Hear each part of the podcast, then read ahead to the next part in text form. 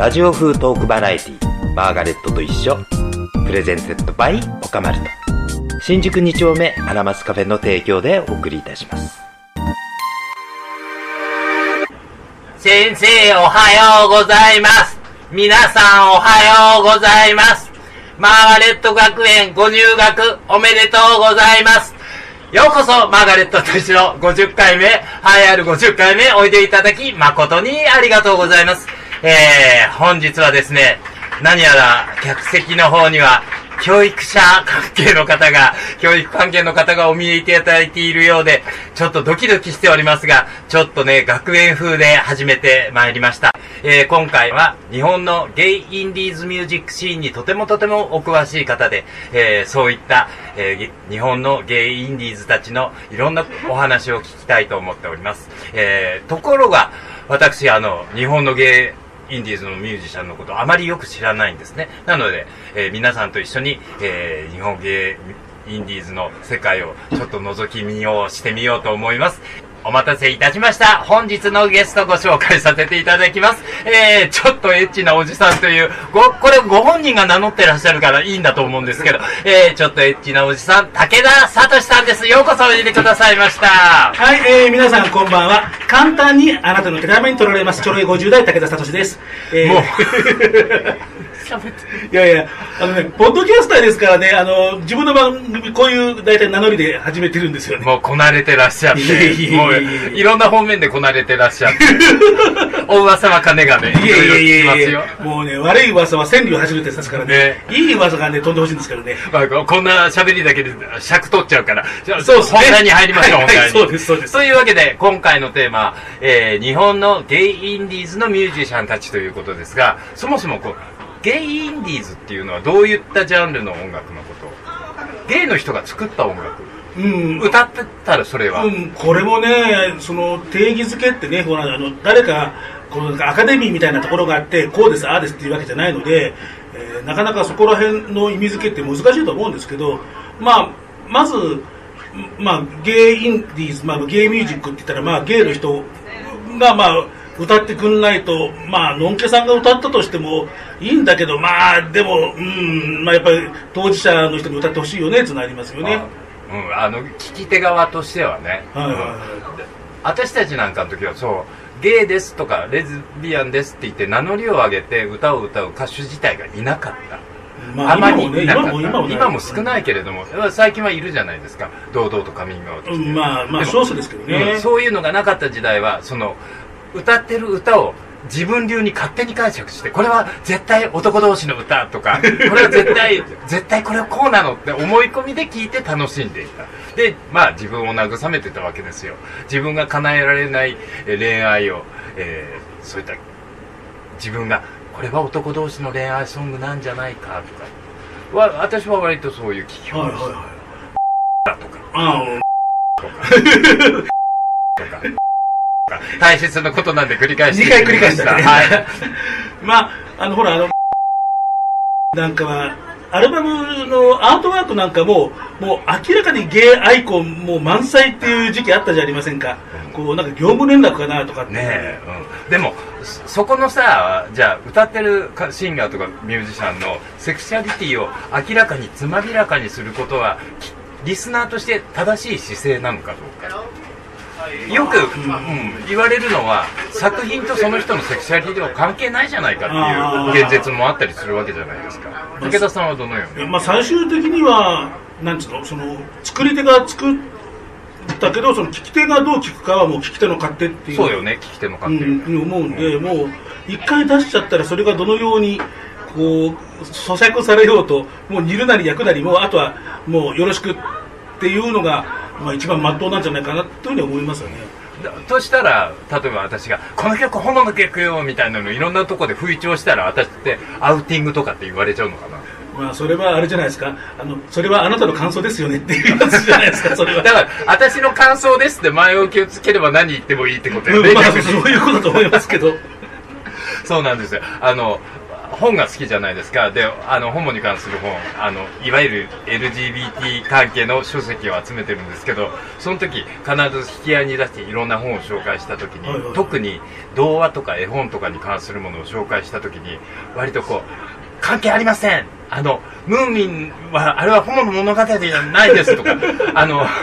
いろいろ言う人も出てきたりするわけですよ、はいはいはいはいはい。そんなことないんだからっていちいち説明するのも面倒だなと思うんですが、まあ、トトーベ・ヤンソン自体がねもうアウトしてますからね。まあそうですよね。ね。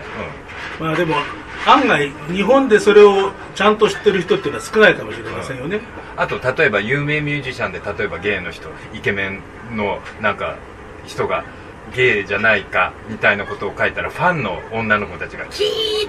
私のなんとかちゃんはそんなんじゃありません」とかって 言い言いかねないしじ実際怒ってたりしますからね。まあ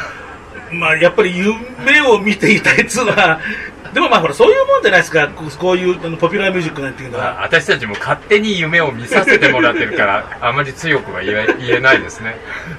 全般的なお話をまあさせていただいたわけですがそういったゲイミュージックのあり方ありようみたいなことを含め今の日本の中でゲイインディーズのミュージシャンとして武田さんがまあ注目しているとか、まあ、こういう今は動きなんだ流れなんだこういうアーティストたちが出てきているそういったことをお聞きしていいですか？まあ、そもそもその今のねこの2023年にそのインディーズって言った時にねどこまでがインディーズかっていうのがだんだんその境目が曖昧になってきましたよね、その例えばこう昔だったら職業作詞家がいて職職業作曲家がいてっていうような形ででこうきちんとしたもうプロのレーベルがあってっていうようなところ。レコード会社から、えっと商品としてプロデュースされて販売されたら、まあ、プロ。だからもう素人とプロのもう差っていうのがもう厳然とあったわけだけどほら今はあのボカロであの YouTube からふわっと人気が出てとかそれからもうコツコツとえーインディーズで、えー自主制作でやってきた人が人気が出てきて気がついたらメジャーになってるとかってだから例えば僕あの内首獄門同好会ってねあの、はい。ありますでしょ？でああのバンドは今インディーズなのかなメジャーなのかなどうもよくわかんねえやとかっていう。だからそんな風にこうなってるような気がするんで、まあ、そこも含めて、まあ、街中で、えーまあ、活動してる人はとりあえずインディーズねっていうような。だからそこでそうするとねその今そのゲイインディーズシーンを束ねるようなそういうハブっていうかプラットフォームっていうものが今日本にはないのでだから今こういう人がっていうのもその個別個別その人その人の、えーこの人はこうであの人はこうでっていうようなところでしかまあちょっと言えないよね、うんじゃああの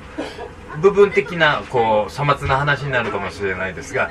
このミュージシャンはこういう活動をして割とインディーズシーンでゲイインディーズシーンでこう注目されてる人気を集めてるっていうのは？どんな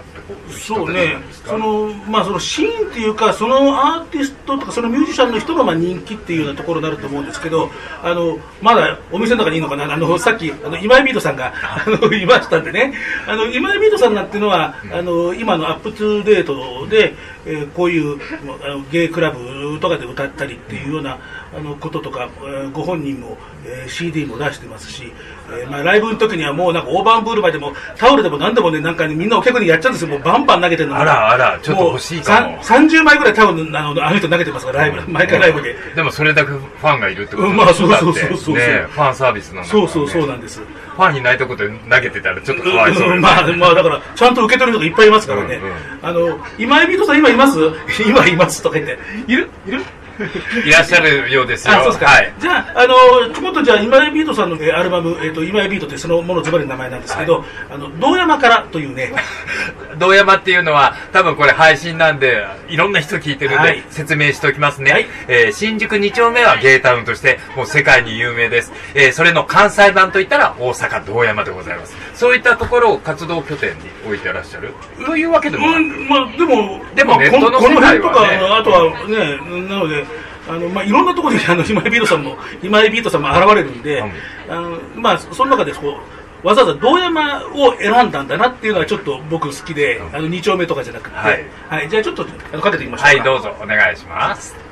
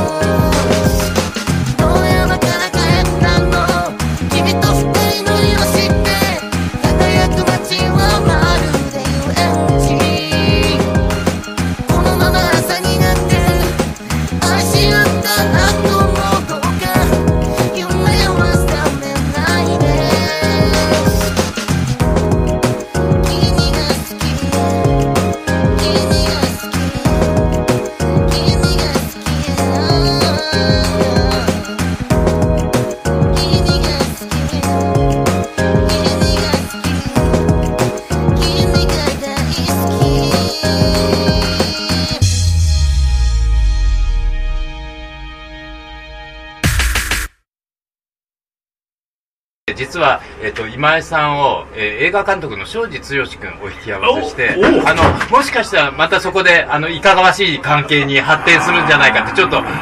虎視眈々と。いやちょっといいですねこれ。何それ？そのにんまりして。いやあいいものができ悪い顔してる。今悪い顔してる。いい顔と悪い顔ってイメージイメージと同じですよね。で 同じ同じ。でもなんかあ例えばさほら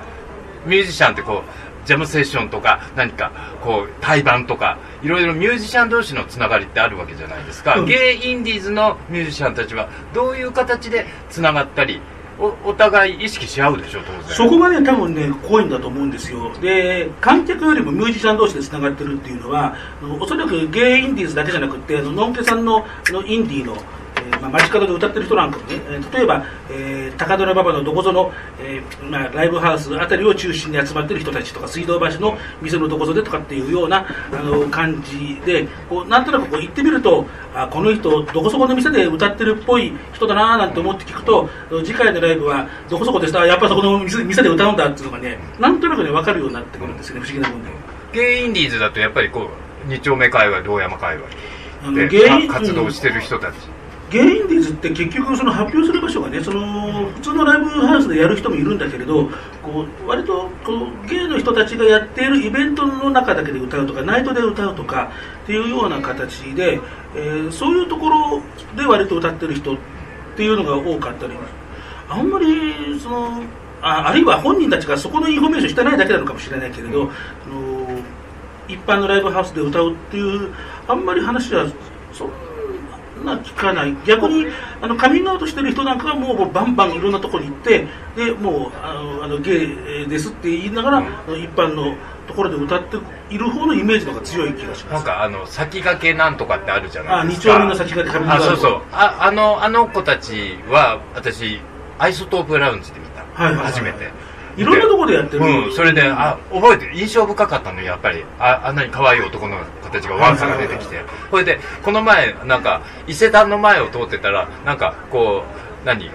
大きな車にベーってなんかラッピングカーみたいになってで「ホモですホモです」ってあの昼日中にアナウンスしながら通ってくるまあ天下太平って思ったけどあさ、の2丁目の先駆けカミングアウトの人たちは、もともと二丁ハロっていう名前で、あの要するにあの2丁目のハロプロですよね、二丁ハロっていう名前で長らく活動していて、まあ、もう何年か前に今の名前に変えたんだけど、あれはメジャー志向な感じよね。よくわかんない。僕ね、ここでね、二丁分けさんだけはね、どうもよくわからないんです。つながりがないので、ああの、インディーズっていうには、もうあの大きな箱なんかももう1000人でも、もうバンバン満杯にしちゃうし、うんうんうん、だからそれこそさっきのあのインディーズとそれからメジャーの境目がよくわからないっていう、まあ、代表選手みたいな僕はイメージがあって、なんとなくなんか知財を申し込むにもなんかね気が引ける。武田さんでも気が引ける。敷居が高い。歌のなんたらやってるじゃないですか。もう有力メディア。うんいやいやまあ弱小弱小ですけどね。だって他にないんだから。いやいやまあねまあねまあね、うんうん。まあだからあのーなんつうのその CD も何枚も出してるし、うん。でもうははっきりもうそういうふうにもうあのメッセージ的にも送る歌ももちろんいっぱいあるし大体そのゲイでもアイドルになれるんだっていうキャッチフレーズでやってる人たちなんで、まあ、マーケティングがちゃんとしてるんでしょうね、まあはっきり自分のはい。狙いどころを定めてそこに向けてメッセージしてる、うんあのホモキャーみたいな女の子たちが割とファン層なのかな。うん、女の人のあのファンも結構多いような気がしますそんな、ねそんな気がします、うんまあ、あとでもそういうメジャー志向のは昔あのスーパーホモンキーズっていたのし、ま、知りません？ああなんか聞いたことあるような ないようなっていうなんかそのネーミングのセンスなんかすごく好き。私もすごい好き。だったけど、まあ、楽曲はうーんって感じだったんですけどね。あそうですね。んうん。まあ、あの覚えておいてください、はいはい。今度はあの紹介してあげてください、はいスーパーホモンキーズ。もうね、あのインディーズの人ってあの古本と同じでその時見かけないと永遠に会えなくなったりするんですよね。なるほど、うん、あのね多分スーパーモンホモンキーズ覚えてるのはバディやってた時に多分プロモーションで来たんですよ。でなんか面白いから僕も紹介をした記憶がありますね。はいはいはい。うん。やっぱりねこう音楽ネタとかもバディとかやっててもなかなかインディーズの人ってこう紹介しにくい。やっぱり情報が入ってきにくかったです、ある程度出た人じゃないとなかなかうん。こう編集部の方でも書きにくいっていうところがその情報がないから分かんない、ね。書きようがないでそういう書き手の人人があの一人あの僕、ね、狙いをつけてた子が実はいるわけなんですよ。実はあの藤島君っていう子がいて、はいはい。すごい面白い音楽表を書いてる子で,、はいはい。でこの子絶対にあのバディ取り込みたいってずっと思ってたうちに僕辞めちゃったからさ いまだに果たせぬ夢なのよ。もう 藤島さんはご存知？あの藤島貴樹さんのことですよね。そそうだと思いますよ。はいはいはい。うん多分。あのだったらよく存じております、うん、あの彼の着眼点とか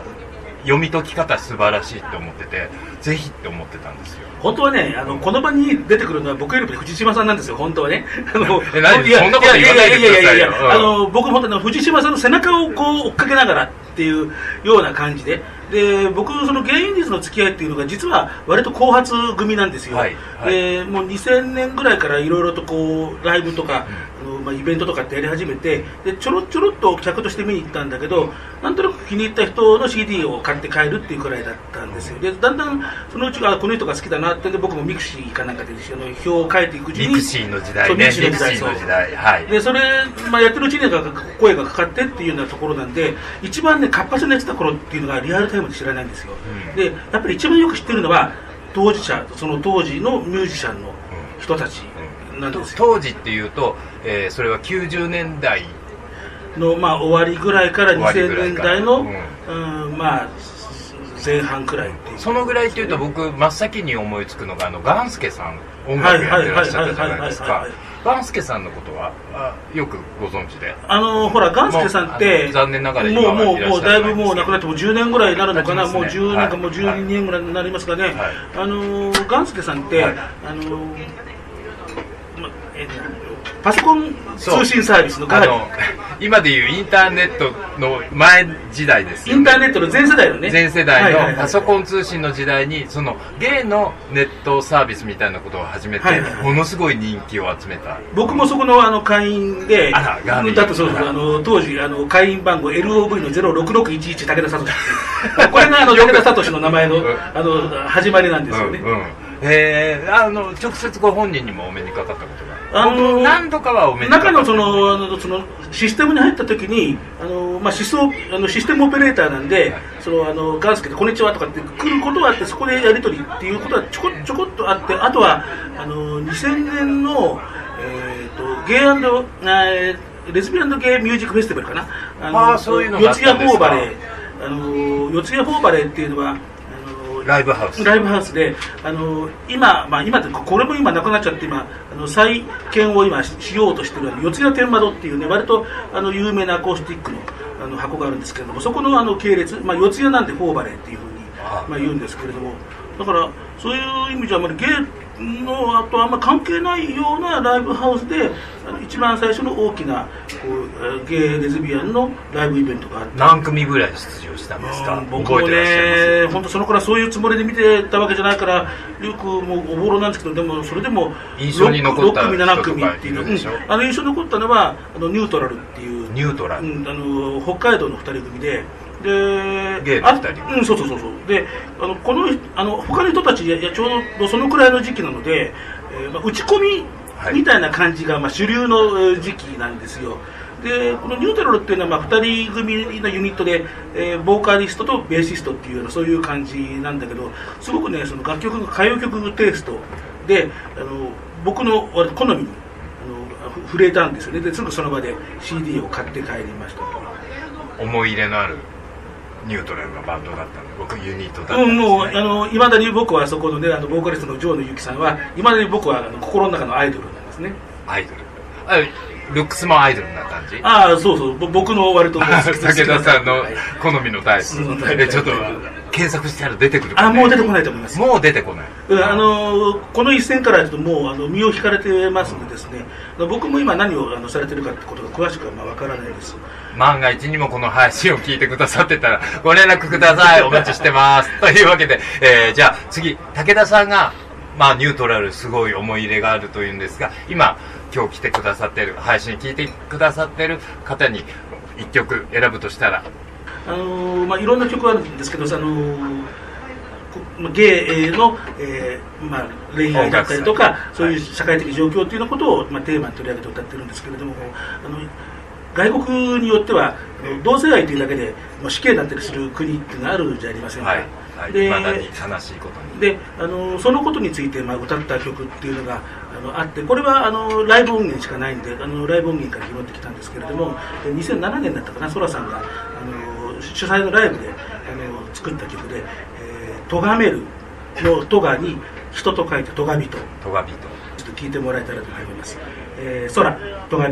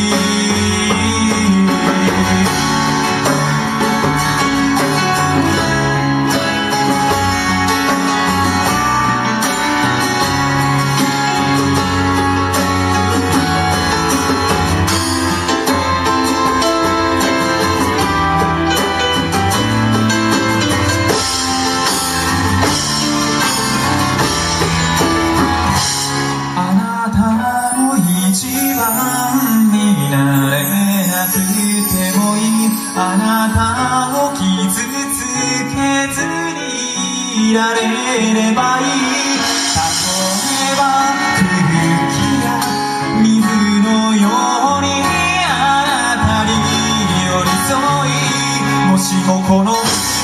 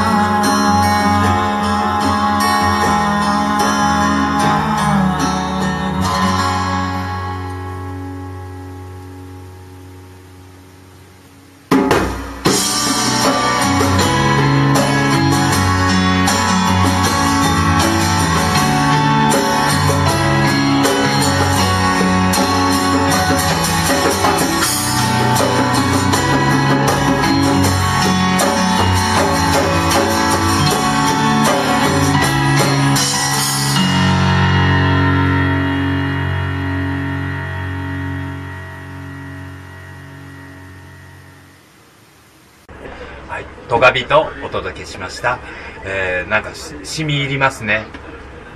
なんか、でもちょっと悲しい。うんまあ、何しろね、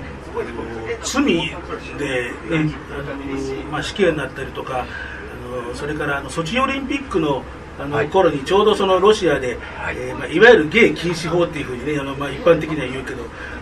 まあ、細かいこと言うとまあいろいろなんかまああるけど、まあ、まあ要は背景がある。まあ、要はその、まあまあ、ゲイ禁止法っていうふうに、まあ、一般的に言われたものが、えー通っちゃってみたいなこともありましたしそれを、それをこう見聞きして、ソラさんがまあ何まあまあか言いたいことが出まあまあ、たんでしょうね。もうははるかその前からこういうことありますって、うんまあ、もう2006年か7年くらいの話なんで、まあ、そういうところでっていうような、あのまあ、そういうところがこう表現のまあ衝動っていうか、まあ、そのモチベーションっていうか、そのきっかけっていうところはあるんだろうと思います、メッセージ。メッセージ、はいはいやっぱり歌わないでいられないということなんでしょうね。まあね、歌わないでいられない。でも、やっぱり、明確なメッセージっていうことは、己のセクシャリティや生き様をこう晒していくことじゃないですか。まあだからそこがね、そのセクシャリティを出すか出さないかって多分人によってこう他のものは全部出すけど、それだけはもうどうにしても出せないっていう人ってそれはいると思うんですよ。だからそれだけやっぱり自分のセクシャリティがその仕事仲間とかよくほらあのツイッターなんか見てもありますもんそのあのたまたま職場の同僚から職場同僚がノリでえー、2丁目に飲みに行くっていう風になって俺連れて行かれるからもしあの街中でもあっても絶対声とかかけるなよ。あのボケてんだら殺すくらい そういうツイートとかっていう時々見ますからねな。うんまだまだあのこれだけね LGBT もてはやされてるようであってもそういうのが現実なんですかね。まあ、個別の話になるといやいやそんな世間全体でふわっとなんとなくいい感じで言ってるけどいやまだまだじゃないの？っていうような気はするしでそれについてはその人にねカミングアウトしろとかそういう話とも違うし要はそういう世の中の仕組みの方がダメなんであって本人に責任を求めていったらそれはダメですよねっていう気はなんかしますね。逆にねそういう社会的なこう枠枠や枷があるからいい表現も生まれるけれども逆に潰れてっちゃう才能もあるえーあると思いますねだからそういう中でその、まあ、ゲイゲイミュージシャンということで活動してる人もいるしそれからゲイでミュージシャンだけれどもであのこの街の会話で歌ってなんかするからみんな分かってるんだけれどでもあの、まあ、いろんなところではその表立って、まあ、言ってくれるなっていう人もいますからからそこら辺はこう、まあ、周りがねなかなかそこまでほら僕みたいにこういうこうアーカイブでまとめる人は気をつけなきゃいけないと思うけどなかなかそれを一般の普通のゲイの人たちにねそこまで求めるのも難しい話だよねとは思いますね。表現ってやっぱりリスクを伴いますよね表現者には。まあね、それは伴いますよね、こう出て、それがどういうふうに伝わるかわからないし、そそしてどう評価される、はいはいはい。うん。まあなかなか難しい芸と表現をめぐる問題です。まあ難しいですね。ラジオ風トークバラエティマーガレットと一緒私ね、さっきすごいジャケで思い出した人いるんですよ。あのね、すっごいね、まあ CD、多分お手製 CD なんでしょうけれども、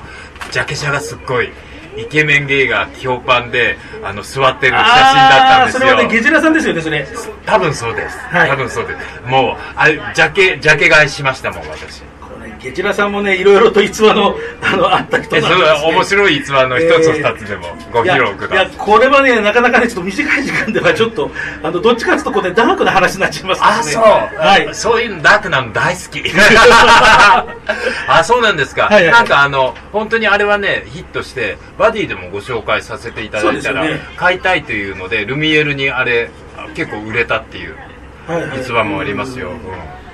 まああの何しろ本人の姿じゃなかったからねジャケットがね。あ、ジャケ写が本人じゃなかった。はい。ゲジラだと思って買った。うん。私はそう思って買った。はい、でその後あの PV を出した時に本人が出てきてで結構なんか言われたって話を聞いたことがあります。落差があったってことなんですか、うん。ああのイメージと、うん。まあ。ああもうまあでも売るためはしょうがない。でもね売るためにはしょうがない。今だったらね、うん。今だったら全然ねありなんだと思うんですよそのご本人？うん、もうそういうほらあのルックスの問題とかって全然あの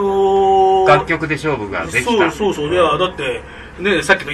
あの今井ビートさんだってもう普通におっちゃんですからね。そういややめなさい。今井さんに申し訳ないでしょ。今井さんに謝ってください。いやいやだからほらあのそれくらいほらもうあのなんつうのかな芸のリスナーの方も、あのなんつうのこう、ねね、練られていったっていう感じかな、うん。じゃあ